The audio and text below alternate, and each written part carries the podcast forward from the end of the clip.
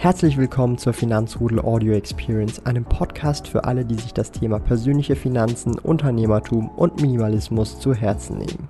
Hier lernst du wertvolle Tipps und Erfahrungen, die du in deinem Leben praktisch anwenden kannst. Mein Name ist Thomas Brandon Kovac, auch bekannt als Thomas der Sparkojute. Ich bin Unternehmer und führe den größten Schweizer Finanz-YouTube-Kanal und Finanzblog sparkojute.ch.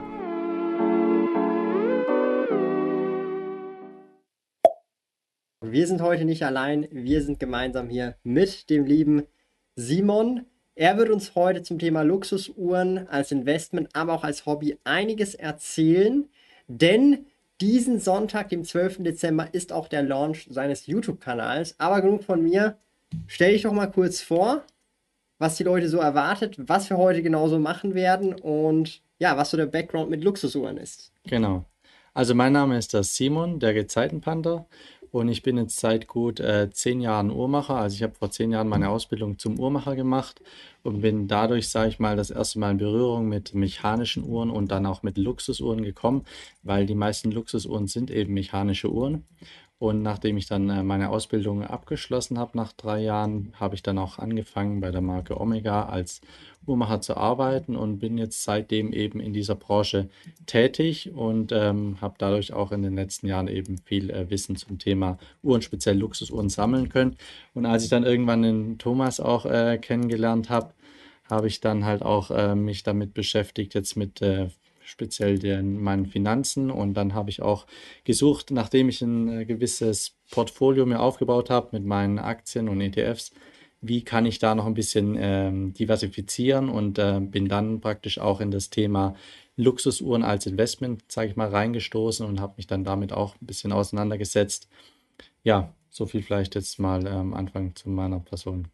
Wir haben heute auch einiges an Uhren am Start. Ich habe hier die Apple Watch, ich habe hier die Swatch Aktionärsuhr. Was hast du für eine Uhr heute Und dabei? Ich habe eine IWC Fliegeruhr an, eine mechanische. Sehr schön. Das heißt, wir sind auch gut ausgestattet. Das heißt, ihr könnt euch auch sehr darauf freuen, Fragen zu stellen, wenn es um Thema Uhren geht. Ich sehe schon, der liebe Christian Auswanderlux ist am Start.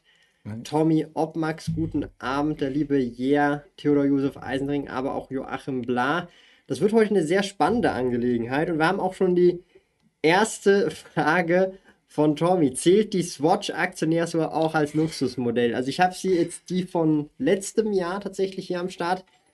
Würdest du das jetzt als Luxusmodell betiteln? Also ich sag mal so, je, nach, je nachdem, wie viel Swatch Group Aktien er in seinem Depot hat, dann ist es schon ein Luxus auch, ja. oder? Ja, aber, so, aber die Uhr an sich, ähm, ja, ich, ich weiß jetzt nicht, äh, ob die vielleicht in den äh, nächsten Jahren, weil das ja immer ein Sondermodell ist, sage ich mal, und es gibt jeder bloß an die Aktionäre und auch nur die Aktionäre, die ihren Wohnsitz in der Schweiz haben, dann äh, sind es natürlich schon, äh, haben die einen gewissen Seltenheitswert vielleicht, aber die werden jetzt trotzdem meiner Meinung nach nicht äh, ist, so im Wert steigen. Vielleicht, man kann vielleicht den, also die sind ja so um die 40 Franken vielleicht wert, dass die vielleicht mal irgendwie 50 oder 60 Franken wert sind, aber ich glaube jetzt nicht, dass die irgendwann mal mehrere tausend wert sein werden. Schade, schade, schade, meine lieben Freunde. Und ja. ähm, aber das ist auch ein spannender Aspekt, wenn wir eh schon so beim Thema äh, Luxusuhren sind. Ich meine, woher kommt denn dieser Wert oder dieser Preis der Uhren? Ja? Die sind ja schon teilweise sehr teuer, aber das hat ja auch bestimmte Gründe. Kannst du vielleicht auch so ein paar Insights dazu auch geben, wie solche Preise zustande kommen, respektive auch, äh, wieso vielleicht auch gewisse Modelle so begehrt sind oder schwierig zu bekommen sind? Ja gut, äh, ganz klar Angebot und Nachfrage, wie eigentlich bei allem, äh, ist auch bei den äh, Luxusuhren auch. Und weil halt ähm, in den letzten Jahren auf der Bank bekommt man keine Zinsen mehr, suchen die Leute auch irgendwie eine Alternative zu ihren Aktien oder so, irgendwas, wo sie auch noch investieren können.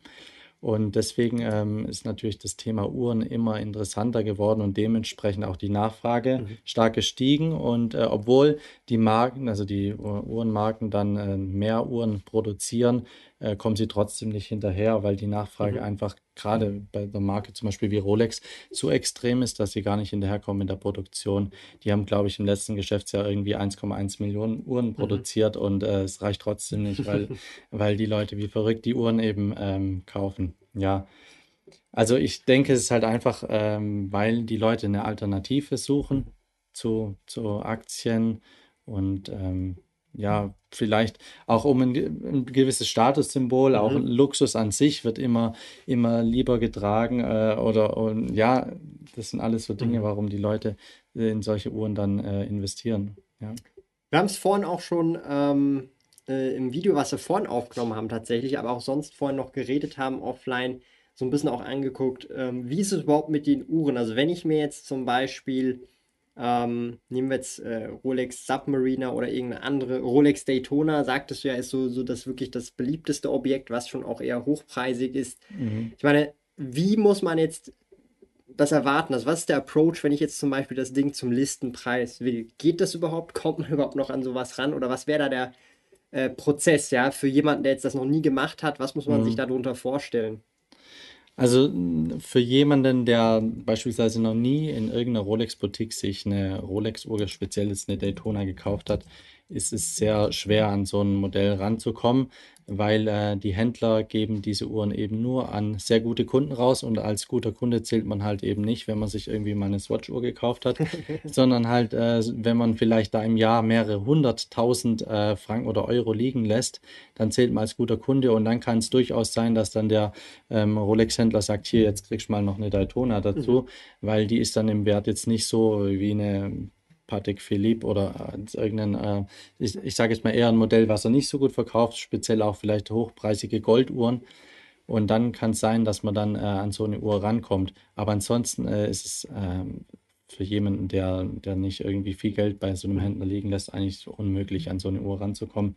Äh, offiziell praktisch bei einem Händler. Auf dem Graumarkt natürlich, da haben wir auch vorher schon mhm. kurz drüber gesprochen, da ähm, bekommt man die Uhren, aber natürlich auch nicht zu dem VP dann, also zum dann dem äh, Marktpreis dann. Also im Prinzip jetzt einfach als konkret, wenn ich das richtig verstanden habe, wenn ich jetzt eine Rolex Daytona möchte, also das ist die hier, ich blende euch sonst gerne nochmal kurz ein, das ist äh, diese hier. Mhm. Ähm, also einfach, es gibt verschiedene Modelle, verschiedene ja. Farben und so weiter mit verschiedenen Materialien.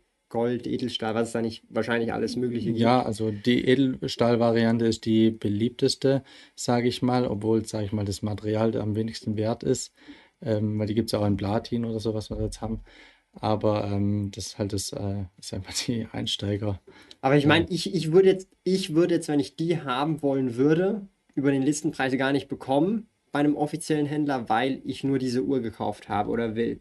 Ich ja. müsste schon vorher ich sag's jetzt blöd, zehn trashige Uhren gekauft haben, die halt nicht oder wenige wollen oder nicht so genau. beliebt sind. Und dann kriege ich die angeboten. Ja, und du musst natürlich dem Händler auch wirklich vermitteln, dass du jetzt mit der Uhr nicht einfach bloß aus dem Laden rausspazierst und dann äh, ins nächste mhm. Pfandhaus oder sonst irgendwo reinspazierst und die gleich wieder veräußerst.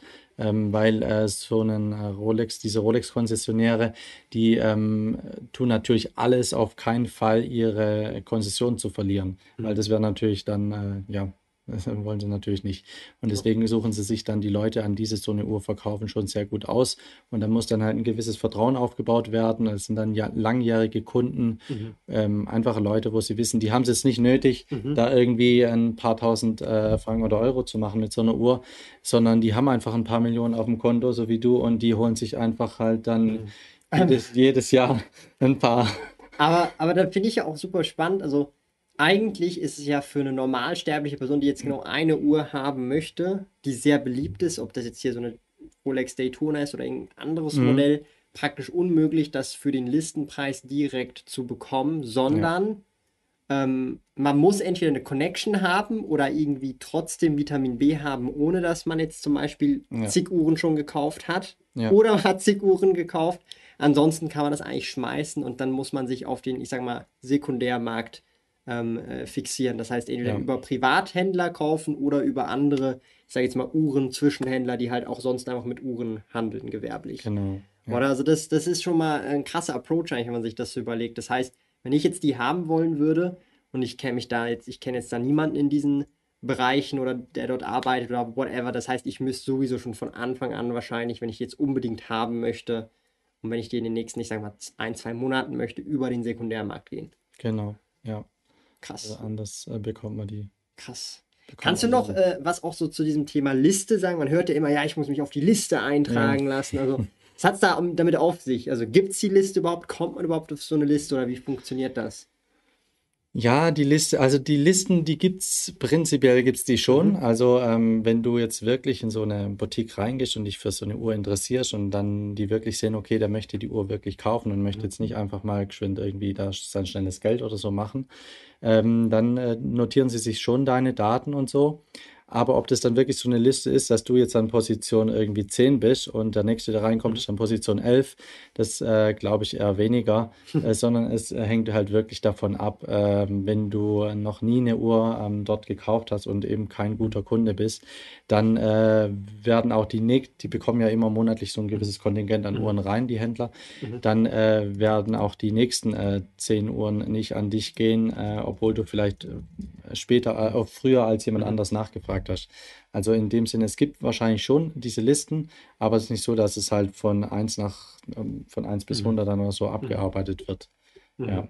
Und gerade in äh, so Großstädten wie jetzt äh, in, in Deutschland, zum Beispiel in, in Stuttgart oder ähm, Hamburg oder sonst irgendwo, da äh, sind die Listen natürlich riesig. Also da, da, und da sagen die dann auch von vornherein schon, äh, sie nehmen keinen mehr auf so eine Liste auf. Okay, krass. Also ja, Krass. da, das sind einfach schon zu viele da gewesen. Aber wir können an der Stelle auch noch mal kurz sagen, abonniert gerne den Kanal vom lieben Genau, Simon. sehr gerne. Der kommt oder tatsächlich ähm, geht tatsächlich dieses Wochenende am Sonntag live am 12.12. Also direkt schon am Sonntag und da wird dann das erste Video folgen, aber auch auf dem Blog gezeitenpanda.ch wird dann der erste Blogbeitrag ebenfalls am 12.12. online gehen. Die erste Woche gibt es jeden Tag ein Video und jeden Tag einen Blogbeitrag. Das wird sehr cool. Seid da auf jeden Fall dabei, also abonniert schon mal jetzt den Kanal. Ich habe euch den Link nochmal hier reingepostet, könnt ihr direkt den Kanal abonnieren. Und jetzt würde mich auch noch so interessieren, wenn wir eh äh, immer noch bei dem Thema sind, also wir haben jetzt eigentlich so ein bisschen eruiert, wenn ich jetzt zum Beispiel so eine beliebte Uhr haben wollen würde, dann ist das über den Listenpreis oder direkt über den offiziellen Händler fast gar nicht möglich, wenn ich das richtig verstanden habe. Genau, Also das ja. ist eher unrealistisch und wenn überhaupt, dann müsste ich da wahrscheinlich mehrere Jahre dann effektiv warten. Ja, also ähm, man kann manche Modelle schon bekommen, aber äh, das, man muss dann wirklich sehr lange warten. Aber das sagen die eigentlich auch einem schon gleich vom Voraus. Zum Beispiel, wenn man jetzt reingeht und sagt, man möchte irgendwie eine Daytona, da denke ich, da werden sie von vornherein sagen, dass man die nicht bekommt. Aber bei anderen Uhren sagen sie dann halt vielleicht, ja, das dauert jetzt irgendwie zwei, drei Jahre oder zehn Aber Jahre. dann würde mich einfach mal auch Aber, interessieren, ja. ähm, ich meine, wa was ist denn, also Daytona, was ist da so der, der Marktpreis? Nehmen wir jetzt so eine Standard-Daytona, die, die man so kennt, was ist da so der Plus-Minus-Marktpreis versus Listenpreis? Was ist da für ein Multiple? Also wie viel Prozent? Äh, also ich, ich denke äh, schon mindestens das Doppelte. Also das heißt, ähm, Ja. wir haben ja vorhin so ein paar angeguckt gehabt, die waren Ja. ja so zwischen 40 bis 50.000, also eigentlich die Hälfte davon ist dann der offizielle Listenpreis. Ja, gut, äh, es kommt immer ein bisschen auf, ob es jetzt eine Golduhr ist oder ob es jetzt eine, eine Stahluhr ist. Ich bin jetzt da von der normalen Stahluhr ausgegangen, die halt auch so beliebt ist. Aber bei den Golduhren, da ist jetzt äh, nicht das äh, Doppelte unbedingt. Mhm, Also vor allem bei den Stahluhren in jedem Ja, Kontext. Okay, krass. Aber also ich frage jetzt einfach mal so laienhaft, was, also wenn ich jetzt in den Rolex-Laden gehe, Mhm. ich kann ja sagen, hey, ich zahle euch Market Price, könnt ihr mir eine, eine geben? Funktioniert das? Machen die das nicht? Machen die nicht. Die, die la lassen das Nein, wirklich weil- nur für den Listenpreis raus. Ja, auf gar keinen Fall. Also das äh, ist äh, viel zu gefährlich für die, da die Konzession äh, zu verlieren. Ich denke, da gibt es klar, es gibt ein paar schwarze Schafe und dann kommt irgendwie da so jemand aus äh, China und sagt, hey, ich nehme euch das ganze Kontingent für Ja. nächsten Monat ab und ich zahle den dreifachen Preis oder so. Dann sagen die ja vielleicht schon irgendwie ähm, und ähm, machen da irgendwelche Deals.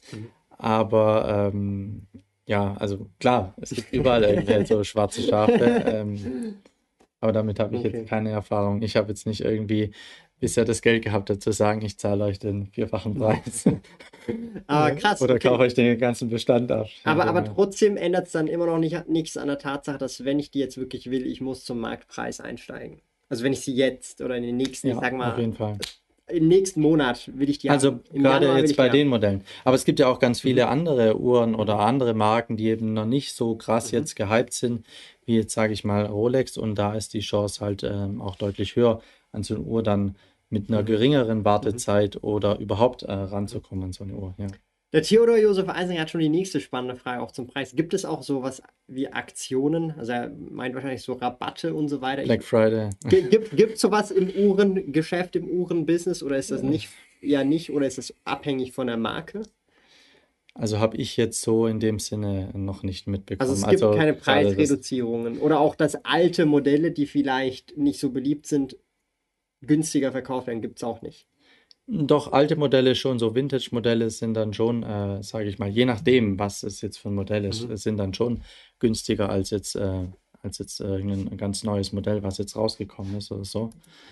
Ähm, aber dass es da jetzt irgendwie so Sales gibt, gerade wie jetzt Black Friday oder so, und da bekommt ihr jetzt auf unsere Uhren 20% oder so, das habe ich jetzt so ähm, noch nicht erlebt. Ja. Okay, also das ist halt also Kann ähnlich vielleicht, so dass dann einzelner Händler vielleicht irgendwie sagt, er macht irgendwie Aktion, wenn du irgendwie zu deiner Rolex noch eine äh, Audemars Piguet oder das ist auch eine Marke, die nicht zu bekommen ist, aber wenn du da zum Beispiel nach irgendeiner Marke, die einfacher, äh, wo sie einfach so ein Ladenhüter irgendwas, so eine Marke, die sie schon seit vier Jahren da liegen haben, wenn du die dazu nimmst, dann bekommst du vielleicht auf deine so eine Art Rabatt. Aber das Das ist kann dann einer, der aber ähm, kommt, wenn du nachfragst. Also nicht einer, der irgendwie prominent gezeigt wird, hey, wenn du zwei Uhren so nimmst, kriegst. Also es ist nee, nee, also die so machen da nicht irgendwie ein Schild draußen, Genau. zwei zum Preis also sowas, Das gibt's nicht. sowas nicht. Äh, nee. Also es ist halt so. Es ist halt einfach auch ein Luxuspreissegment und jetzt nicht irgendwie äh, was, wo, Mhm. ja, sage ich mal, jetzt äh, möglichst billig irgendwie, äh, sage Mhm. ich mal, äh, gezeigt wird. Ja. Ja. Spannend. Ähm, habe ich mir halt auch gedacht, das ist ja so ähnlich auch wie bei Louis Vuitton. Ich glaube, da gibt es auch keine Sonderangebote oder Black Friday oder so. Das, das ist, glaube ich, allgemein so im ja. Luxus-Segment. Alle fragt, ähm, wurde dir schon mal eine Uhr gestohlen? Nein, ein nicht? wurde mir noch keine Uhr gestohlen, aber das ist ähm, wirklich ein äh, wichtiges Thema, weil ähm, das habe ich erst vor einer äh, Weile mitbekommen, dass äh, gerade in Großstädten das äh, immer mehr jetzt kommt, dass eben Uhren praktisch vom Handgelenk einfach gerissen werden, wobei die Luxusuhren wirklich, sage ich mal, ein stabiles Band haben und auch eine stabile Schließe und nicht so einfach wie jetzt eine Swatch, sage ich Mhm. mal, vom Handgelenk gerissen werden können. Aber es passiert halt trotzdem und ähm, Aber wer will eine Swatch klauen? Nee, eben nicht bei der, Aber gerade auch so, so Modelle wie jetzt, wie jetzt vielleicht eine Rolex ist natürlich halt auch ein Modell, was viele kennen. Mhm, Dieses Design, das sticht raus, das, das erkennt man schnell. Und die Leute, die halt dann dieses, das sage ich mal, das Handhaben, Uhren zu klauen, Mhm. ähm, die erkennen das dann auch schnell. Nice, nice, die da fliegen schon die. Kulissen zusammen, egal.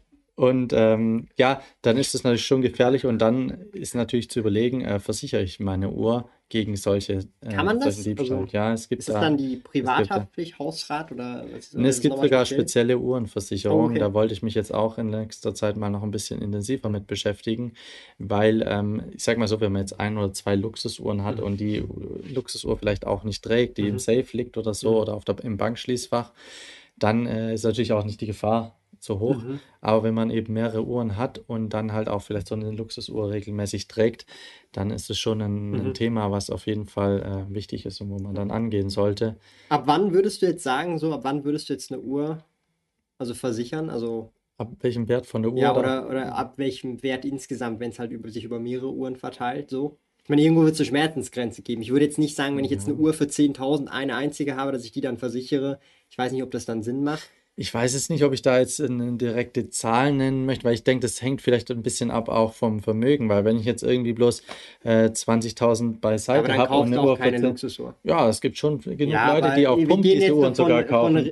Von, von, von die- Beispielen, die, die jetzt hier im Chat und auch äh, die Leute, die das so ein bisschen schauen, Leute, Ja. die schon vermögender sind oder Vermögen aufbauen, sich Ja. vielleicht in ein paar Jahren überlegen, eine Uhr zu kaufen und dann realistisch, ab wann man das Ganze versichern sollte. Ja, so jetzt eben wie schon gesagt, also ich muss jetzt meine Swatch nicht versichern, wenn die weg ist, ist Nein, die, nein, nein. ist die weg. Also ich, Also, ich denke auch jemand, der jetzt irgendwie ein paar hunderttausend beiseite hat und dann eine Uhr für 10.000, dann ist das, der Verlust einfach auch nicht äh, so hoch, sage ich mal, für die Person. Und dann ähm, kann die Person das, sage ich mal, abwägen. Aber die Versicherungen sind jetzt auch nicht so teuer, dass ich dann sagen würde, okay, das rentiert sich jetzt nicht, da irgendwie eine Versicherung noch aber ich meine jetzt eine abzuschließen. 1000 äh, Ähm, Franken Uhr lohnt ja, sich das nein, also die würde ich- Eben das meine ich. Also ich was ist dann so der Betrag, wo du sagst, Ja. hey, da lohnt es sich Ja, vielleicht so ab, ab 10.000 vielleicht, würde ich sagen. Ja. Ab 10.000, Ja. okay. Weil eben, ich meine, das, das ist ja auch so wieder so ein Punkt, oder? Also das ist dann auch so eine Schmerzensfrage. Äh, also was ist, wenn dann die Uhr geklaut wird? Was ist dann ähm, der Effekt davon? Ist das finanziell ein großer Schaden? Ist es halt, okay, Eben. Ist wie ein Kaugummi, so übertrieben gesagt, weißt du, so Ja. ganz übertrieben Jem- gesagt. Jemand, der schon vier Daytonas daheim hat und so. Genau, und, also es gibt ja Leute, die haben wird noch viele wahrscheinlich, andere Uhren also die haben so eine fette Uhrensammlung, die denken sich halt, okay, dann wird halt ein oder zwei geklaut, das ist, das merkt man gar nicht irgendwie und dann, dann, dann lohnt sich vielleicht auch das Versichern gar nicht mehr und der ganze Aufwand. Also da, da, ich meine, es gibt Leute, die bekommen ja solche Uhren geschenkt, irgendwelche Filmstars und das werfen die Ja. dann irgendwie in die Schublade und juckt die dann nicht mehr, dass sie die Ja. dort liegen haben. Ich glaube nicht, dass dann die Uhren versichert sind speziell. Also Ja. das ist dann so ein bisschen Nee, der nee. Punkt, wo ich meine, eben es muss sich dann auch lohnen. Ich habe auch mal irgendwo gelesen, Arnold Schwarzenegger, der ist ja Markenbotschafter Mhm. von Audemars Piguet, der hat einfach eine Schublade daheim, wo er die alle drin liegen hat. Und schmeißt er die einfach rein. Ja. Das sind Uhren für, ich weiß nicht wie viele Millionen, Ja, aber ja. der schmeißt die halt da alle rein. Das ist dem völlig egal, weil er kriegt, er als Markenbotschafter kriegt eh immer wieder eine Uhr. Ja. Und dann wird er Plus so wahrscheinlich dann auch noch äh, den Deal, weißt du? Ja, Das dann wird das so eine auch nicht versichert. Hat gerade jemand gefragt, was ich für eine Uhr trage. Äh, macht er das überhaupt scharf? Doch, doch, sollte eigentlich. Es ist, glaube ich, eine Gesichtserkennung. Auch kurz. Es ist Gesichtserkennung. Du musst Ja. ganz nah ran. Du musst wirklich ganz nah ran. Oder nicht? Oder nicht? Doch, doch, warte kurz. Doch, doch, du musst unser Gesicht verdecken. Du musst das Gesicht verdecken. Weil wenn dein Gesicht. Ja, genau. Jetzt geht's. Perfekt. Also ist auf dem Kopf. Hier noch so ein bisschen. Egal, aber man hat es, glaube ich, gesehen. Es geht schon. Ähm, Ja. Aber ja, es ist schon, schon ein sehr, sehr ein spannendes ähm, äh, Thema insgesamt.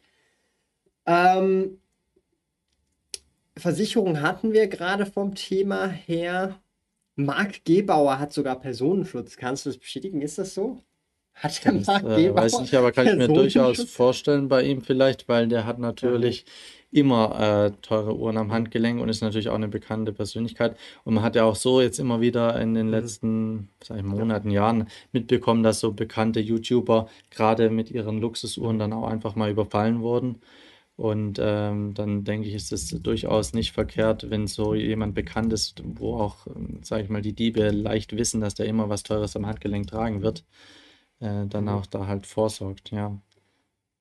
Deswegen ist, Mm. ist halt auch gerade, wenn man so eine Luxusuhr hat, oder jetzt bei einer, denke ich mal, ist es vielleicht nicht so schlimm, aber wenn man dann mehrere hat, dass man die einfach dann auch nicht zu Hause aufbewahrt und einfach in der Nachttischschublade beispielsweise und äh, sondern dass man die halt dann in, äh, in ein Bankschließfach Mhm. gibt. Ähm, da ist das dann halt einfach Das deutlich waren, wenn man sicherer. mehrere hat. Ja, genau. Man trägt ja nicht alle Ja, wahrscheinlich. genau.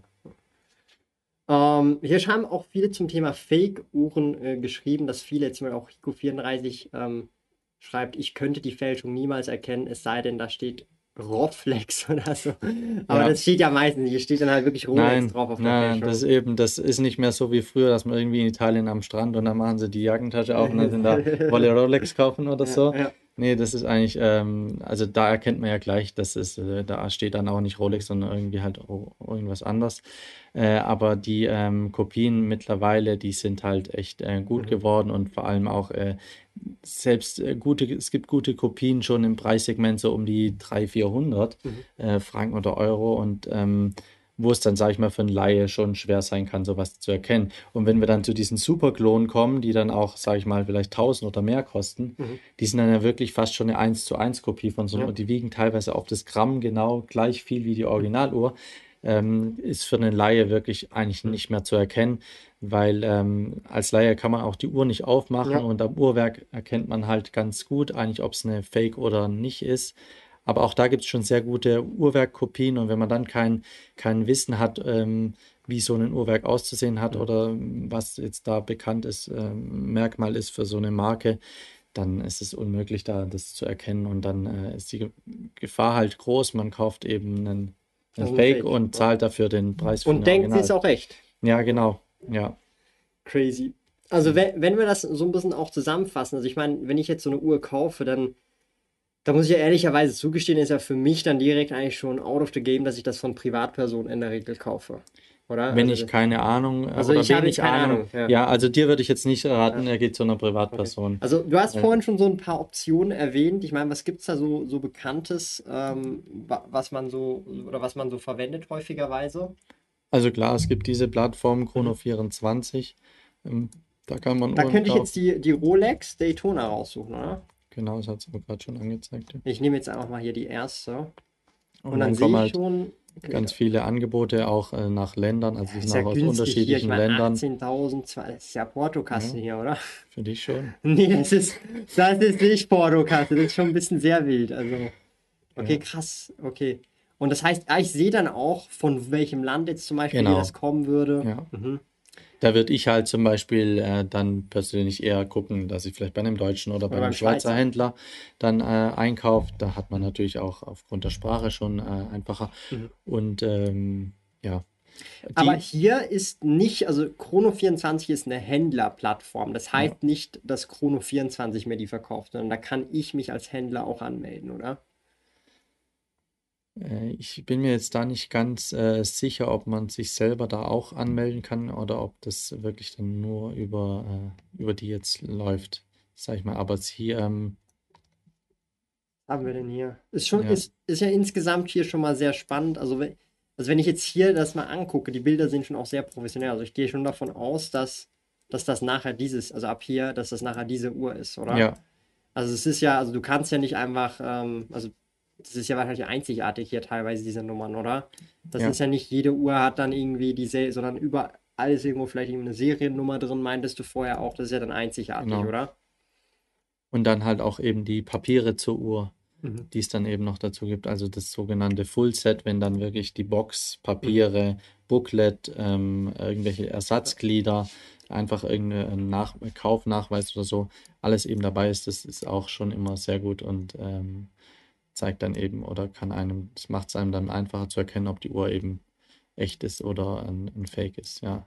Und dann eben so Seiten äh, wie jetzt Chrono24 oder auch, wir haben vorher noch Chronex, genau, die tun dann wirklich auch noch die ähm, Echtheit von so einer Uhr garantieren. Die haben dann hauseigene Uhrmacher, die dann die Uhren prüfen und checken. Und äh, die haben dann auch so viel Ahnung, dass die eben feststellen, ob das eben ein Fake ist und, oder nicht. Und da hat man natürlich eine deutlich höhere Sicherheit, als wenn ich jetzt auf ähm, eBay oder so mir so eine Uhr kaufe. Ähm, oder wenn ich dann, selbst wenn ich mich mit jemandem dann privat treffe, ähm, kann ich trotzdem das als Laie nicht einschätzen, ob Mhm. das jetzt ein Fake ist oder eine Originale. Crazy. Aber das ist, also das heißt so für mich ist, also wenn ich jetzt Anfänger wäre und, also ich bin Anfänger, ähm, also vor allem wenn man anfängt, dann sollte man jetzt nicht eher privat, jetzt zum Beispiel auf, ich sage jetzt mal auf Ricardo zum Beispiel, Rolex Daytona, äh, okay, klar. So, Rolex Daytona eingeben und dann hier versuchen einzukaufen, weil da immer die Gefahr ist, dass man eine nicht originale kauft, weil man halt von Privatpersonen kauft oder halt Ja. insgesamt das Ganze. äh, Ich will nicht damit sagen, dass hier Fälschungen oder nur Fälschungen Ja. verkauft werden, nur es ist für mich als Laie praktisch unmöglich, ähm, auch optisch zu sehen, ob es ein Fake ist. Man müsste sie wirklich aufmachen in der Regel und das Genau. muss der Experte machen. Und Ja. der kann mir dann sagen, ist das jetzt eine Fake oder eine Original sozusagen. Und gerade halt auch bei so beliebten Uhren, die halt auch gerne kopiert werden. Mhm. Weil es gibt natürlich auch äh, Marken oder Modelle, die sind jetzt nicht so äh, krass gehypt Mhm. und die werden natürlich auch von den Fälschern nicht kopiert, weil dann ist, nat- das rentiert, rentiert sich das einfach auch nicht so. Man kopiert natürlich lieber eine Uhr, die halt auch sehr gefragt ist und wo man dann auch gut äh, ver verkauft bekommt. Ja, so eine Daytona zum Beispiel. Ja, genau. Die eben jeder haben will und die man nirgends zu kriegen ist und dann denken sich die Fälscher, ah, bei uns bekommt man sie. Und dann, ja. Sehr spannend. Ähm, der Christian, der Auswanderlux, fragt noch eine Frage an Simon. Welches Uhrenmodell ist dein Favorit beziehungsweise deine Traumuhr? Eine Gibt's ganz, da was? Gibt's da ganz was? schwere Frage, weil ein einziges Modell, ich finde halt eben viele Uhren ähm, toll, aber äh, jetzt eine Uhr speziell, wo ich sagen würde, habe ich mir so noch nie Gedanken gemacht, dass ich mich irgendwie, da müsste ich mir die Frage stellen, ob ich mich nur für eine Uhr eben entscheiden dürfte. Und die Ja, ich also eine, haben, aber ich sag mal, ähm, eine, die halt schon sehr geil ist, so. Eine, wo du Ja. denkst, boah, die wäre schon sehr wild. Also so eine, so eine Daytona finde ich auf jeden also gerade hier die mit dem Schwarzen, die finde ich äh, schick, die finde Also die welche? mir. Also, also die mit dem Flex. Nein, nein, nicht die mit dem zum Flexen, mit dem äh, Kautschukband, sondern Die die, äh, schon die mit dem Stahlband jetzt hier. Die hier? Ja, ja. Ah, das ist der Chat, ja genau. Diese Die hier. würde mir, ja, die Okay. würde mir schon gut Ah, und das ist schwarz oder wie das hier? Ja. Okay, geil. Okay, krass. Aber nicht die zum Flexen, das ist nämlich die hier. Nein, das ist die zum das ist die Flexen. Flex. Und Die Oyster eine, Flex. Wenn du, wenn du noch eine mit Diamanten, dann kannst du richtig flexen. Also so Iced Out Oyster Flex. Und das Flex steht nicht für Flexen, sondern für eben dieses Band. Ja, genau. Das flexible Band. Auch wieder was gelernt heute. Sehr spannend. Ja. Ähm, keine Richard Mill, schreibt hier noch jemand. Ist das nicht diese quadratische mit diesem Ja, das sind die, die Das kenne ich auch. Ja, die auch das kenne ich auch. Hier. Footballspieler zum Ja. Footballspielen Ja. tragen. So ein paar Millionen äh, Euro Frankenuhr. Ja, nee, ähm, die, die gefallen mir auch einfach vom Design her. Das ist nicht so mein, mein Ding. Also klar, die sind mega umhyped und ich würde jetzt nicht sagen, wie mir jemand so eine gibt. Ähm, Würde ich nicht Nein auch sagen. die Komplikation, auch die uhrmacherische Handwerkskunst dahinter ist auch äh, genial. Aber rein äh, so das Design und so ist, spricht mich jetzt nicht so an. Deswegen finde ich die, ähm, ja, wäre jetzt das nicht meine, meine Mhm. Traumuhr, wenn es jetzt darum geht, sage ich mal. Ja. Aber müsste ich mir echt mal Gedanken machen, was eigentlich vielleicht meine Traumuhr das ist äh, halt so wie das Traumuhr wär. Traumauto. Ja, ich ich habe schon ein, ein Video vorbereitet, was meine Lieblingsuhr ähm, ist, ähm, aber da habe ich halt eher beschrieben, auf was es mir halt bei, einer, bei einer Uhr vielleicht so ankommt, gerade wie jetzt Mhm. Tragekomfort oder was da für ein Mhm. Uhrwerk drin ist oder so. Aber jetzt bei der, bei, bei so einer, ähm, ja, einer Traumuhr, der spielt natürlich auch Design ganz, Mhm. ganz viel oder ganz groß eine Frage, Mhm. eine Rolle, manchmal. Ja. Nimm deine Altersvorsorge selbst in die Hand. Für die 3a-Säule verwende ich Frankly.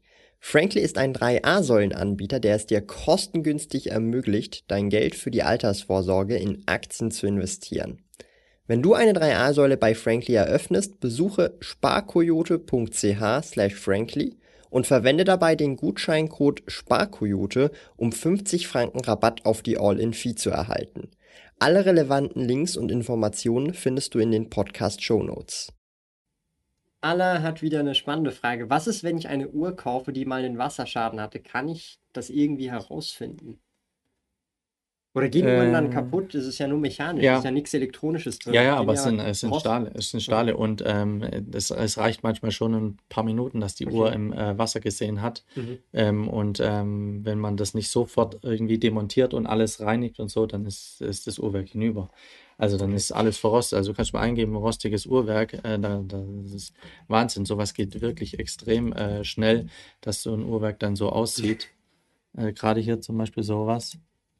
Ähm, ja, das ist zum Beispiel das Uhrwerk, was ich hier gerade habe. Zeig mal das in die Kamera. Also hier ist jetzt noch eine Schwungmasse drauf. Mein Mach- Gesicht wieder. Lass mal probieren, ich schaffe das vielleicht so. Ich gehe mal raus vielleicht. Nee, nee, es geht nur so. So muss man es, glaube ich. Hallo, hallo, so, come on. Jetzt, oder? So in der Ja. Dings. Also es ist ein Waldschuh 7750, das ist ein ganz bekanntes Chronographen-Uhrwerk, das haben auch viele Uhrenmarken äh, verbaut. Und ähm, das ist eben genau das Pendant jetzt hier in, in Rostig. Bloß hier ist jetzt eben eine Schwungmasse drauf und hier ist eben die Schwungmasse, also der Rotor, der die Uhr aufzieht, der ist jetzt hier auf dem Bild nicht mehr drauf. Aber ähm, wenn, da- das kann ich vielleicht nochmal zeigen, dann da sieht man es äh, sehr gut, wie das dann aussehen kann. Und das kann wirklich extrem schnell gehen. Ähm, aber das kann eben ein Laie dann äh, nur erkennen, sage ich mal, wenn die Uhr eben steht, nicht mehr läuft. Dann klar, dann äh, kann man, hat, deutet es vielleicht darauf hin, dass die Uhr einen Wasserschaden hat. Vor allem, wenn man sie nicht mehr, nicht mal mehr aufziehen kann, wenn irgendwie, wenn man merkt, man möchte das Datum schalten oder irgendwas und da drin blockiert, weil wenn das jetzt so verrostet ist, dann tut sich da drin einfach nichts mehr bei der Uhr. Aber ähm, ansonsten sieht man das erst, wenn die Uhr dann Mhm. auf ist. Aber wenn die Uhr einen Wasserschaden hat, dann ist sie in der Regel auch ähm, ja, defekt. Also dann muss die äh, in Service oder so. Das so eine Uhr macht das nicht. Also wenn Wasser in die Uhr reinkommt, Sofort dann, raus. dann Also, äh, Da musst du eigentlich direkt zum Service gehen. ja, also ich- man- selber kannst du es ja nicht muss, machen. Nee, man muss wirklich eigentlich direkt, weil die muss dann wirklich sofort demontiert und dann in Benzin oder so gelegt werden, ähm, dass das wirklich überhaupt nicht anfängt, anfangen kann zu korrodieren, korrodieren, weil ansonsten geht es äh, wirklich extrem schnell.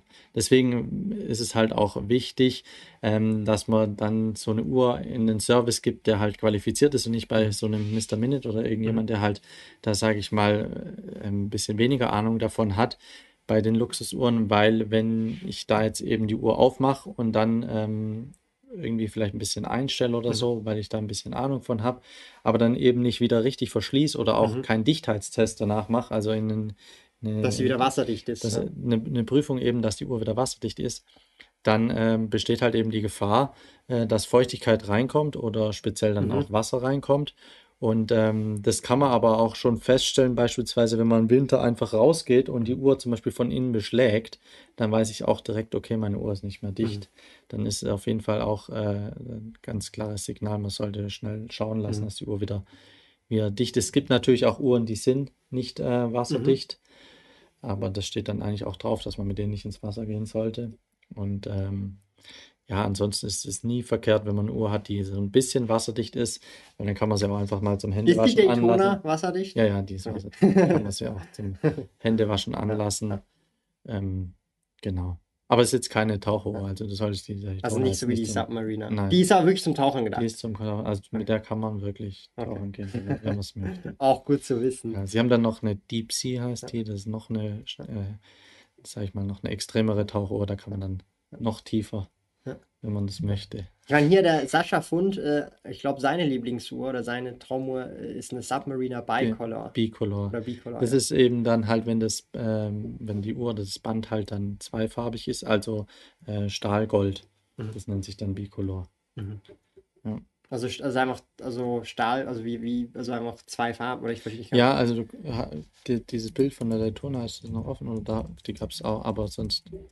Ich gebe es aber mal neu ein. Genau. Ah, okay. Das ist einfach bicolor. Ja. Also so Gold und Stahl. Ja, genau. Das ist bicolor. Das und dann egal bicolor. mit welcher Farbkombination, ob schwarz, Ja, das äh, Zifferblatt oder so, das hat die Lünette, das hat das Spiel dann keine Rolle. Das hier bicolor ist, ist einfach. Bicolor. Ja. Mhm. Okay. Also das hier ist wichtig. Diese ja. zwei Sachen. Okay. Genau, Spannend. das ist dann bicolor. Interessant. Ähm, wir hatten vorhin auch noch mal was äh, super Spannendes. Ähm, muss ich kurz mal hochscrollen. Hier. Ähm, besitzt du auch Nicht-Luxusuhren wie zum Beispiel Glycin? Ist das eine Marke? Ich kenne das gar nicht. Also mir sagt Glycin auch. Aber hast du auch, nichts, hast du auch äh, andere Uhren außer äh, Luxusuhren? Zum Beispiel so eine Swatch oder so? Ja, also äh, klar, als äh, Swatch-Aktionär hat man natürlich auch, äh, speziell wenn man seinen ja. Wohnsitz in der Schweiz hat, hat man ja das Vergnügen, dass, oder ja. den Luxus, dass man, ja, den Luxus, dass man die, dass man die Uhr nach Hause geschickt bekommt, sogar mittlerweile, mhm. weil ja keine Hauptversammlungen mehr stattfinden. Ja, äh, so Swatch-Uhren habe ich und ähm, ich habe auch noch äh, von früher, bevor ich äh, mir, sage ich mal, die erste Luxusuhr mhm. Äh, leisten konnte, habe ich auch noch andere Uhren und gerade auch ähm, wenn ich jetzt irgendwie äh, irgendwelche Tätigkeiten ausführe, wo jetzt meiner Uhr nichts passieren sollte, dann trage ich auch, äh, sage ich mal, so günstigere Uhren. Und, mhm. ähm, aber wenn ich jetzt irgendwie, sage ich mal, essen gehe oder so oder mich irgendwie mit Leuten irgendwie treffe oder so, dann ziehe ich ganz gern halt eine von meinen mechanischen Uhren mhm. an. Aber das müssen dann jetzt nicht irgendwie äh, gleich äh, eine Rolex-Uhr für ein paar tausend sein. Es gibt ja auch mechanische Uhren für, sag ich mal, um die mhm. tausend oder so. Ähm, aber weil ich halt gerne, wenn ich halt gerade als Uhrmacher ausspreche, dann möchte ich halt auch ähm, das repräsentieren können, mhm. so eine mechanische Uhr ja. eigentlich eher. Ich möchte da weniger den Luxus, also irgendwie so eine Flex. Mhm. Flex eine Oyster-Flex. Das möchte ich da. Bicolor. Äh, äh, ja. Das sind jetzt hier die ganzen genau. Fachwörter, genau. da hört ihr mich jetzt die ganze Zeit dann auch drüber reden, um einfach auch mein Fachwissen hier wirklich rauszuholen. Wenn du in die Rolex-Boutique reingehst und sagst, Monsterflex! Dann äh, wissen sie, ja, der hat Fachkenntnisse, okay? Der weiß sogar, wie das Band heißt. Oh Mann, oh Mann, oh Mann, oh ja. Mann, oh Mann. Ähm, jetzt noch mal eine kurze Real Talk-Runde hier einfach reingeballert. Hier wird echt niemand gesperrt im Chat. Und es regt mich jetzt so auf, ich banne jetzt ab sofort jeden, und ich bann den dann für ein paar Tage und wenn ich es dann nicht vergessen habe, entbanne ich diese Person dann. Wenn noch einmal etwas geschrieben wird, was nichts mit dem Thema vom Stream zu tun hat, sorry, weil wir wollen heute zum Thema Uhren drüber reden. Real Talk Ende an der Stelle. Ihr habt's gehört. Letzte Warnung. Okay? Ansage. Ansage ist raus. Ähm, aber ich finde schon mega spannend. Also, ähm, Luxusuhren, ein sehr großes Thema. Das ist wahrscheinlich was, da braucht man echt lange, bis man da auch mal reinkommt. Ich meine, was denkst du so, wenn ich jetzt starten würde oder wenn allgemein jemand jetzt gerade in dem Thema ist und sich jetzt noch keine Luxusuhr mhm. oder ich sage jetzt mal keine hochpreisige Uhr ja. bisher geleistet, wie startet man da so? Was sind vielleicht Einsteigermodelle? Also Einsteigermodelle ist jetzt für mich jetzt mal unter 1000. Ja, ja. Ähm, also ich meine, wie startet man überhaupt in dieses Hobby rein? Oder auch wenn man es auch als Investment vielleicht sieht, also irgendwie muss es ja Anhaltspunkte geben. Was kann man da so machen, um sich mit diesem Thema auseinanderzusetzen? Ja, also man kann natürlich viel über das Thema lesen im Internet und mhm. ähm, kann da ein bisschen, sage ich mal, schon in das Thema reinkommen. Was sind, wie viel, was gibt es für Marken und äh, was haben die? Kann auf den Homepages von den Marken schauen, was bieten die überhaupt an? Weil gerade jetzt äh, auf der, der Homepage auch jetzt von Rolex oder auch anderen Marken, ähm, die haben auch ganz viel Informationen immer zu ihren Uhren. Was ist da für ein Uhrwerk drin? Haben mhm. auch da super Bilder und alles Mögliche. Dann kann man sich da schon ein bisschen informieren ähm, dahingehend. Und dann kann man vielleicht auch einfach mal mit so einer günstigeren mechanischen Uhr vielleicht auch mal äh, starten, um einfach mal so eine mechanische Uhr ein Gefühl dafür zu bekommen, wie läuft das überhaupt ab mit so einer mechanischen Uhr, weil das ist eben was anderes, wie wenn ich eine Apple Watch habe, die ich nur abends, äh, sage ich mal, zum Laden vielleicht hinlegen muss oder so. So eine mechanische Uhr, da muss man schon auch ein paar Sachen beachten, speziell wenn ich zum Beispiel Komplikationen habe, wie das fängt an bei einem Datum, dass ich das Datum eben nicht nachts um 12 Uhr schalten sollte, weil da halt eben dann Mechanik ineinander greift, damit halt der Datumsmechanismus funktioniert. Mhm. Und wenn ich in diesem Moment halt dann das Datum schalte und der Finger dann gerade da, sage ich mal, im Eingriff ist mit dieser Datumscheibe, dann kann halt da auch äh, was kaputt gehen an so einem Uhrwerk. Und es gibt schon so ein paar Dinge, die man halt einfach, äh, wo man Erfahrung sammeln muss oder kennenlernen muss mit so einer mechanischen mhm. Uhr. Und dann gibt es auch Marken, gerade auch äh, viele Swatch Group äh, mhm. Marken, vielleicht so Tissot, sage ich mal jetzt, die haben durchaus dann mechanische Uhrenmodelle, die dann auch unter 1000 äh, zu kaufen mhm. sind. Und äh, gerade Tissot ist auch eine Marke, die haben oft äh, Glasboden sogar bei ihrer Uhr. Das hat ja zum Beispiel Rolex eigentlich gar nicht. Ähm, also das heißt, Glasboden, das ist, wenn man unten durch sieht. Wenn da auf der Unterseite von der Uhr eben ein, ein Glasboden ist und dann mhm. sieht man auch wirklich das Uhrwerk und dann äh, sieht man da auch vielleicht ein bisschen, wenn ich jetzt hier an der Krone irgendwie meine Uhr aufziehe, dann drehen sich da drin mhm. ein paar Räder oder wie ist es da mit dieser Schwungmasse, die eben mhm. hinten an diesem Uhrwerk sitzt, wie dreht die sich mhm. und ähm, dann kann man da vielleicht ein bisschen Erfahrung sammeln und wenn es dann speziell um mhm. das Thema jetzt geht, äh, investieren in solche Luxusuhren, ähm, da muss man dann halt einfach äh, den, den Markt verfolgen. Äh, im, im, ja, das geht halt eigentlich durch zum Großteil nur dann übers, übers Internet zu schauen, äh, weil welche Uhren sind stark nachgefragt und über was wird viel geschrieben, über was werden viele Videos gemacht oder ähm, ja, da muss man sich dann halt ja dann, denke ich, online, sage ich mal, erkundigen über sowas. Mm, wir haben auch noch eine sehr spezifische Frage von Christian Lemke und zwar: Was hältst du von Tudor-Uhren? Ist es auch eine Marke? Ja, Tudor gehört zu Rolex. Das ist, mhm. sag ich mal, der kleine Bruder von Rolex. Ähm, ich finde es eigentlich eine tolle Marke, weil ähm, sie haben sehr viele Ähnlichkeiten wie mit den Rolex-Uhren, kosten aber nicht so viel wie die Rolex-Uhren. Ähm, Sieht aber genauso aus wie eine Rolex. Ja, sie sehen sehr ähnlich aus. Also das ist jetzt im Prinzip halt eine, eine Tudor, die dann aussieht wie die Submariner, sage ich mal, von Rolex. Halt ein bisschen eckiger vielleicht vom Design und so.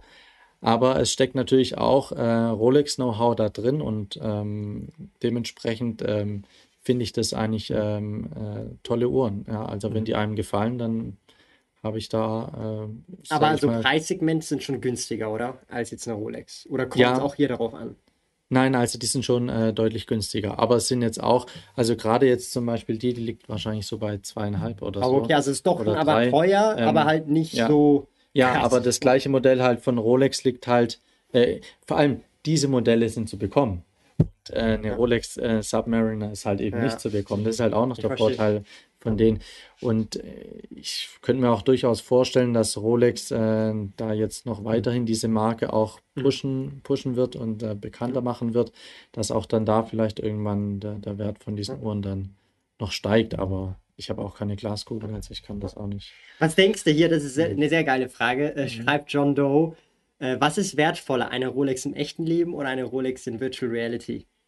Tja, das ist die Frage mit den NFTs, ob das dann vielleicht in Zukunft so. Äh, ich also mich, jetzt realistisch gesehen, ja, wenn ja nicht unmöglich, also ich kenne mich mit NFTs auch noch nicht wirklich aus und jetzt, weil du ja in letzter mhm. Zeit ein bisschen auch gerade in den Streams mit den Leuten drüber gesprochen hast, habe ich einfach auch mal auf so einer Plattform geschaut, wo halt so NFTs mhm. verkauft werden und habe einfach mal, weil ich halt eben Bezug zu Uhren habe, einfach halt auch mal äh, Rolex eingegeben. Mal kurz, ähm, oh, ja, genau, OpenSea, ja, genau, auf OpenSea war ich.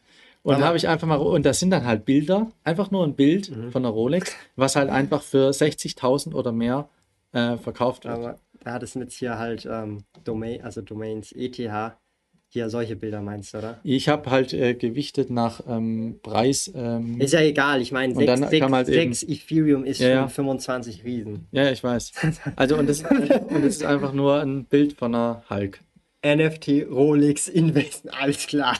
Deswegen, also ähm, Ich weiß. ich kann mir durchaus es ist aber vorstellen. nicht von Rolex offiziell, oder? Das ist, glaube keine ich, Ahnung, offiziell. woher die äh, kommen, Ja. weil ich weiß jetzt nicht, wer Batman Rolex ist oder derjenige, wo das da jetzt. Aber ich meine, Ja, ist ja nicht abwegig, oder? Dass jetzt Rolex selber jetzt zum Beispiel sagt, hey, zusammen mit dieser Daytona gibt es noch ein NFT dazu. Wäre jetzt nicht abwegig, oder? Könnte ich mir durchaus vorstellen, vielleicht in Zukunft.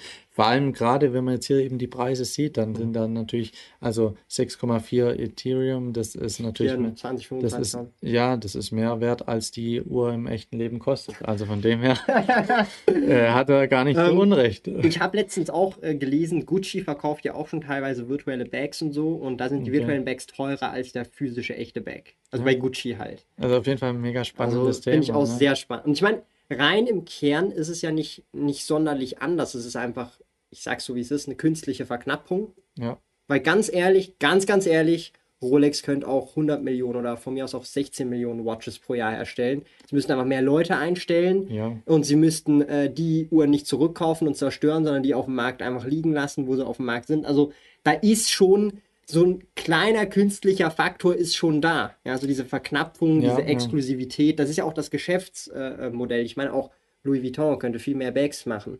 Aber die Ja. machen halt statt eine Million Bags nur 10.000 Bags. ja. Oder? Und das ist ja dann so ein bisschen, denke ich ja auch.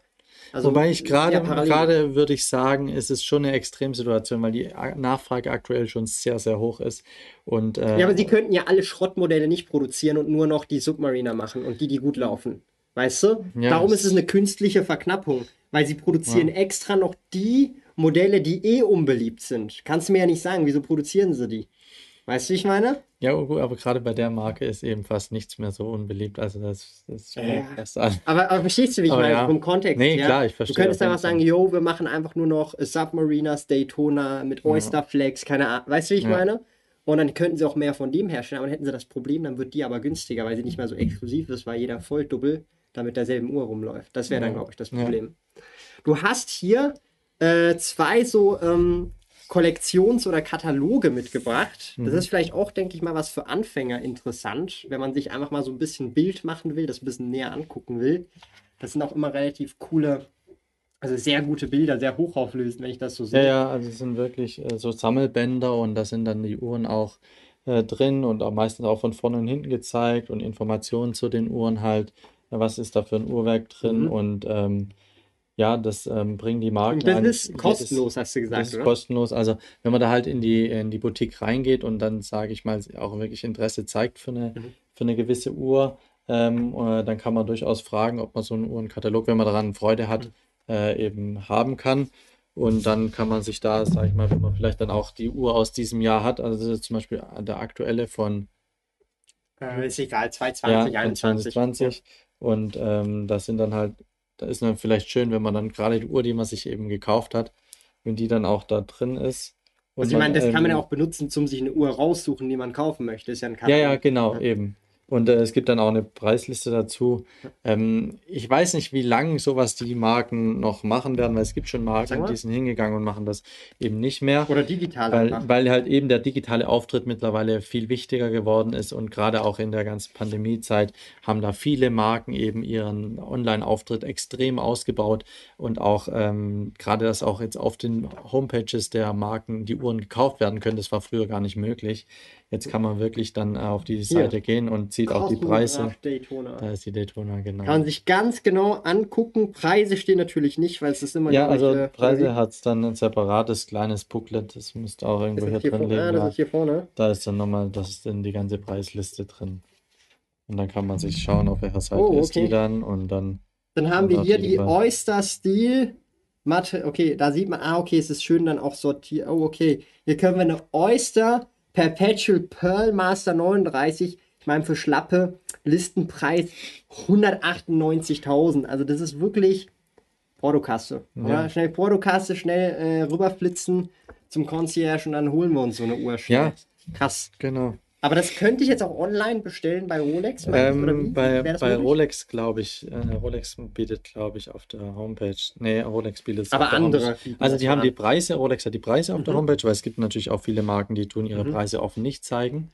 Ähm, da steht dann immer bloß auf. Anfrage. Mhm. Gibt es bei Rolex auch Modelle, aber ähm, es gibt äh, sonst die, mhm. gerade die ganzen Swatch Group Marken und so, da ist eigentlich mittlerweile möglich, dass man auf der Homepage Preise und auch bestellen ja. kann. Oder auch jetzt hier bei, bei IWC, ähm, wo ich hier einen anderen Katalog habe, da kann man auch äh, online die Preise sehen und kann auch online die Uhren äh, bestellen oder vorbestellen, je nachdem, wie die verfügbar sind. Und hat da auch nochmal äh, sogar noch mehr Informationen als in den Büchern drin. Aber ja, es gibt halt einfach gerade auch vielleicht die ältere Generation oder jemand, der halt einfach Freude daran hat, der äh, Wenn es eh kostenlos ist. Ja, also man kann natürlich jetzt nicht jeden Tag reingehen und sagen, ich hätte da so ein Buch gerne. Ähm, aber ja, ich denke, das äh, sollte nicht das Problem sein, wenn man sowas möglich haben möchte und so eine Uhr dann vielleicht auch kaufen möchte von der Marke, ja. Das ist ja auch Werbung für die Marke. Mhm.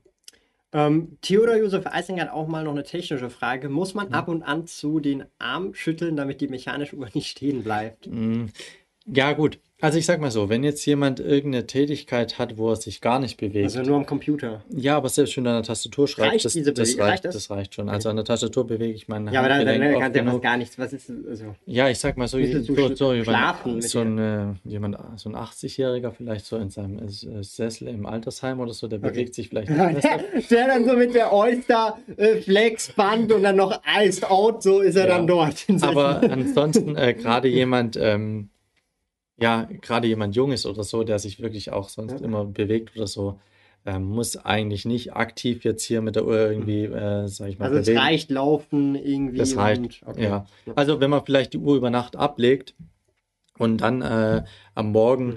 ähm, möchte, dass sie gleich wieder die volle Energie oder Kraft mhm. hat, dann kann man auch vielleicht einfach eine Krone manuell, man kann ja auch die mhm. Uhr manuell aufziehen, so wie mhm. früher bei den Handaufzugsuhren, mhm. dann wäre das auch noch eine Möglichkeit. Aber ähm, eigentlich haben die Uhren so die meisten ihre 48 Stunden Gangreserve, sprich, äh, die laufen 48 Stunden, wenn die Uhr voll mhm. aufgezogen ist und du legst sie dann ab. Und dann ist es auch kein Problem, wenn man sie über Nacht mal aus hat. Dann hat die immer noch genug Energie. Mhm. Da muss nicht aktiv irgendwie, ja. Wie ist es aber, wenn ich jetzt die langfristig lagere? Ähm, ich habe so gesehen im Internet, da gibt es auch solche Dinge, die dann selber drehen. Unbeweger, ja. Braucht man das? Also vor allem, wenn es teure Uhren sind. Ich meine, stell dir vor, das Ding ist jetzt fünf Jahre im Bankschließfach und es kommt ja. erst wieder beim Service raus. Ja. Ist das nicht schlecht für eine mechanische Uhr, wenn da sich gar nichts bewegt über fünf Jahre? Also, Oder ist ähm, egal ich sag mal so, früher könnte das vielleicht ein Problem gewesen sein, weil da waren das wirklich äh, keine so hochwertige Öle, mhm. da waren das keine synthetischen Öle, wollte mhm. ich sagen. Da waren die Öle aus Klauen, sprich aus Nägel oder Tierhufe mhm. oder sonst irgendwas. Mhm. Und das hat sich natürlich mit der Zeit dann irgendwann zersetzt und dann verharzt und dann sind halt, äh, ja, dann hat sich das Uhrwerk mhm. vielleicht nicht mehr bewegt und dann war es vielleicht ein bisschen besser, wenn die Uhr ab und zu mal sich bewegt hat.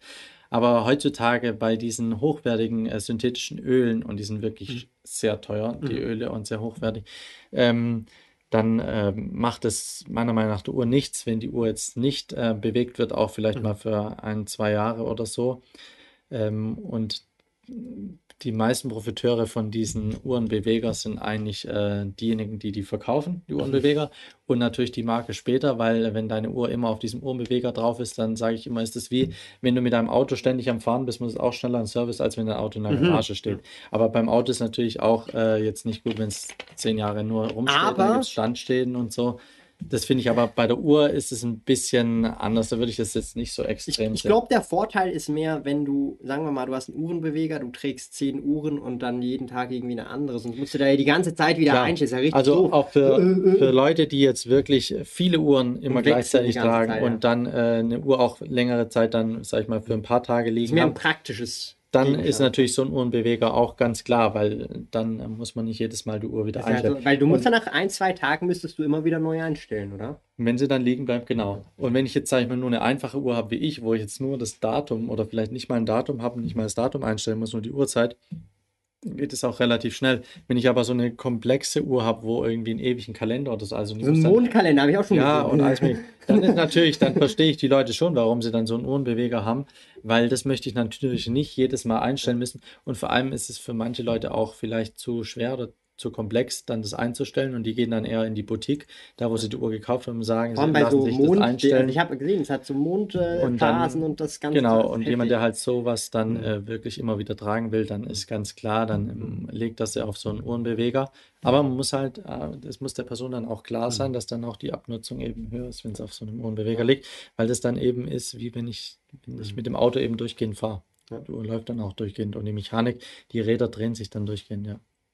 Wir haben jetzt auch noch eine Frage, die ist jetzt zweimal, glaube ich, gekommen. Du hast vorhin zwar kurz erwähnt, aber vielleicht nochmal spezifisch. Was hältst du von Richard, Richard Mill oder wie sagt man, Richard Mill? Richard Mill. Ja, Richard Mill, was hältst du von, von, von dieser Marke? Das sind doch eben diese quadratischen, oder? ja genau. So mit diesem Stoffband. Also, was, Also was ist so da? ich habe ja vorher auch gesagt, die Mechanik äh, an den Uhren finde ich äh, super. Die Preise sind natürlich extrem. Das ist schon, ich habe irgendwie 400.000 habe ich im Kopf. Bei Ja, also es gehabt. gibt auch Uhren, die Millionen kosten. Eben, genau, die sind, ja- die also, sind ja noch heftiger als sind, Rolex äh, eigentlich. ja, Rolex ja. ist ja da dagegen eigentlich ja, ja, so, also Rolex ist dagegen eine, fast eine Billig-Uhr.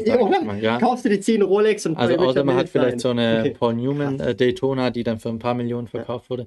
Aber ähm, ansonsten äh, ist, ja, ich, ich finde es halt eine sehr teure Marke. Ich, ich fühle die Marke aber einfach irgendwie nicht so, weil es nicht so mein Design ist. Und ähm, Mhm.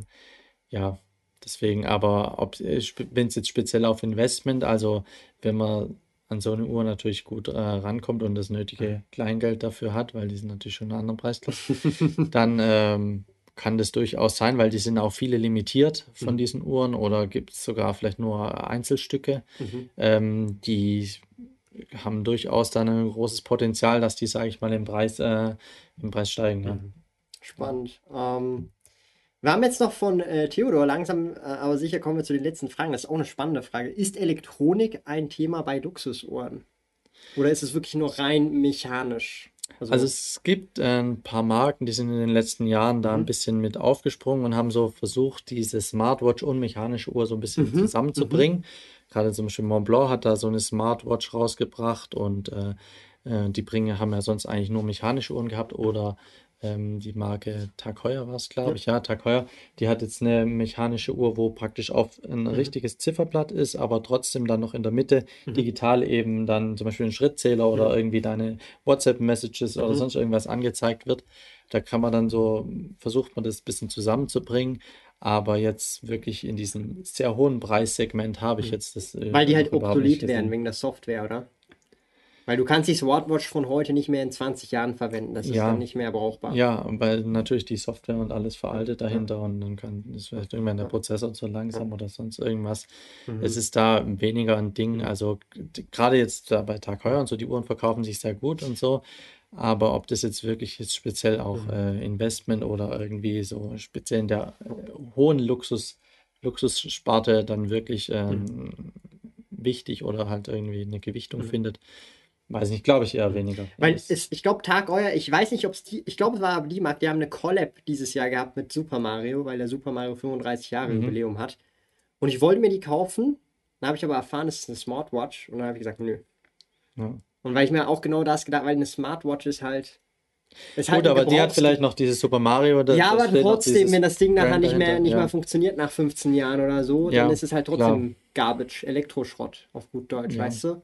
Und, und das ist, war dann so meine Summe, und dann habe ich gesagt, nee, weil, weil, wie schon gesagt, so eine Smartwatch ist, glaube ich, eher so ein Verbrauchsgegenstand. So, es wird verbraucht, das ist ein anderer Kontext. Ja, Bei einer mechanischen Uhr, da kann halt auch Dinge kaputt gehen, aber es ist robuster und es ist zeitloser, weil ja es, weil es keine Software es wird weniger eben ersetzt. Eben, da gibt es dann eben so eine Paul Newman Daytona, Mhm. die 1960 gekauft wurde von seiner Frau und ähm, die halt jetzt irgendwie vor ein paar Jahren erst für ein paar Millionen verkauft wurde. Und es sind halt einfach äh, ja, 60 Jahre Mhm. vergangen.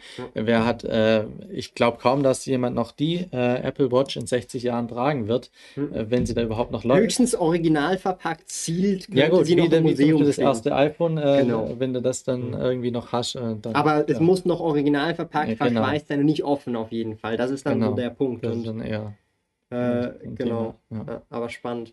Ich würde an der Stelle sagen, unbedingt den Kanal vom lieben Simon, dem Gezeitenpanther, abonnieren. Am 12.12. am Sonntag ist der Launch. Ich habe euch den Link schon reingepackt. Hier einfach reindrücken, dann könnt ihr da gerne ähm, reinschauen. Am Sonntag kommt das erste Video beim lieben Simon online. Auch auf seinem Blog gezeitenpanther.ch wird es dann losgehen am Sonntag. Das wird richtig cool.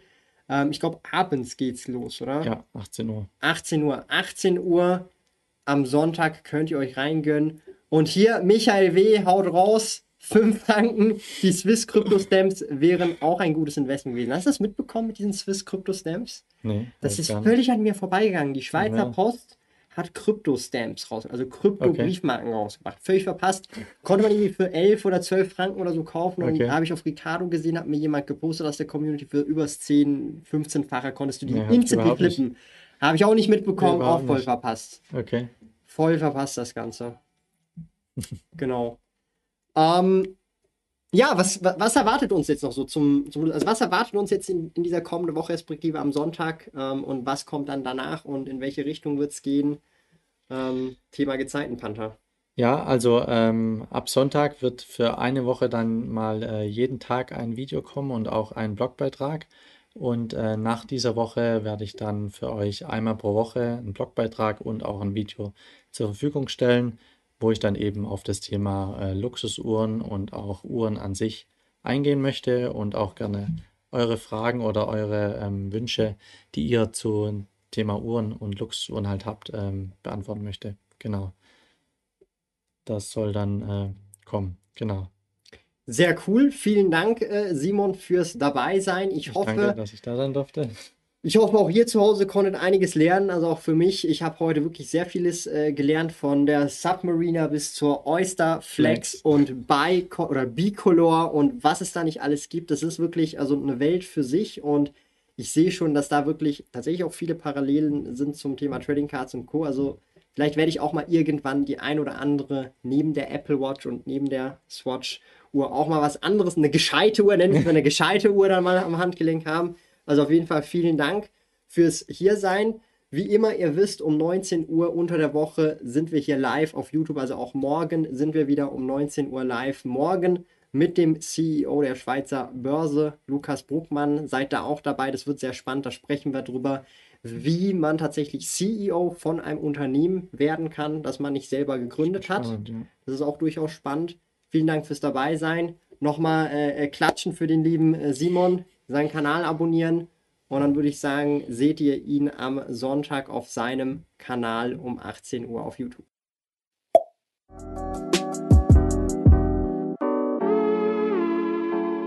Lieben Dank fürs Zuhören. Neue Finanzrudel Audio Experience Episoden gibt es jeden Montag, Donnerstag und Samstag um 9 Uhr vormittags.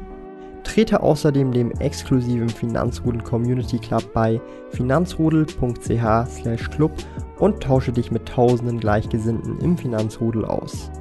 Mehr über mich und meine Reise erfährst du auf meinem Blog www.sparkoyote.ch.